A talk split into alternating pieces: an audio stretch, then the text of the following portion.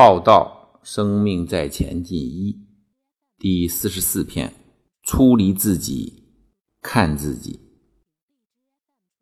每个人嘴巴里呀都有唾液，如果让别人闻一下，是有口臭的。你不会觉得自己有口臭，唾液在你的嘴巴里不会觉得它脏。你把它吐出来，再吸进去。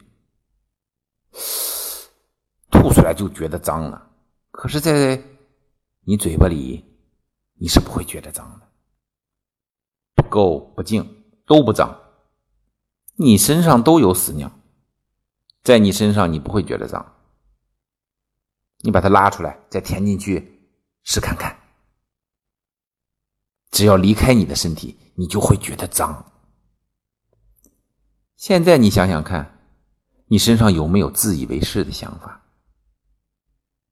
你不会觉得你的想法有问题，你把它让别人讲出来，做出来看看。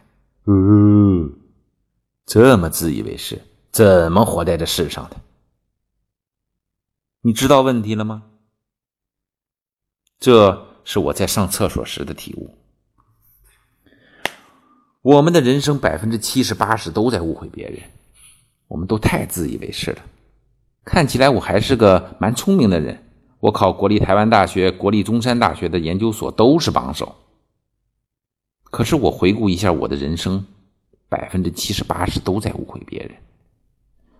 我发现我的专业啊，就是误会别人，误会孩子，误会老婆，误会同事，误会客户，误会同修，都在误会别人。有一次在公司，一个同事从洗手间出来，没有和我打招呼，我心里就想。嗯，看到老板不打招呼是不想干了吧？那天早上我都没有和他讲话。中午出去吃饭的时候啊，看到他和同事在吃盒饭，在聊天，然后他说：“哎，今天早上出来很匆忙，忘记戴隐形眼镜了。”哦，原来他看不清楚我。从过去的点点滴滴，我发现。我自以为自己是很聪明的人，可是我大部分都在误会别人。有一次，我和我老婆出去吃饭，点的是山东点心、锅贴蒸饺、烙饼、小米粥、酸辣汤等等。蒸饺、锅贴出来之后啊，我老婆就吃了一颗蒸饺，筷子就放下来了。我心就开始对话了：陪我吃一顿素食很难吗？平时和我生活在一起也没有有说有笑的，跟我生活也很勉强嘛。于是我就说：“很难吃吗？还是陪我吃素很难过？”我老婆说：“没有啊，我在等酸辣汤。”他回答的很有道理，可是我并不觉得，我觉得我的想法才是对的。我观察他很久了。然后吃完饭，我就闷闷不乐。我家旁边是个很大的美术馆公园，我就去逛美术馆，越逛越生气，想要冲回去签字，你懂的。我突然觉察到，我怎么了？我老婆怎么了？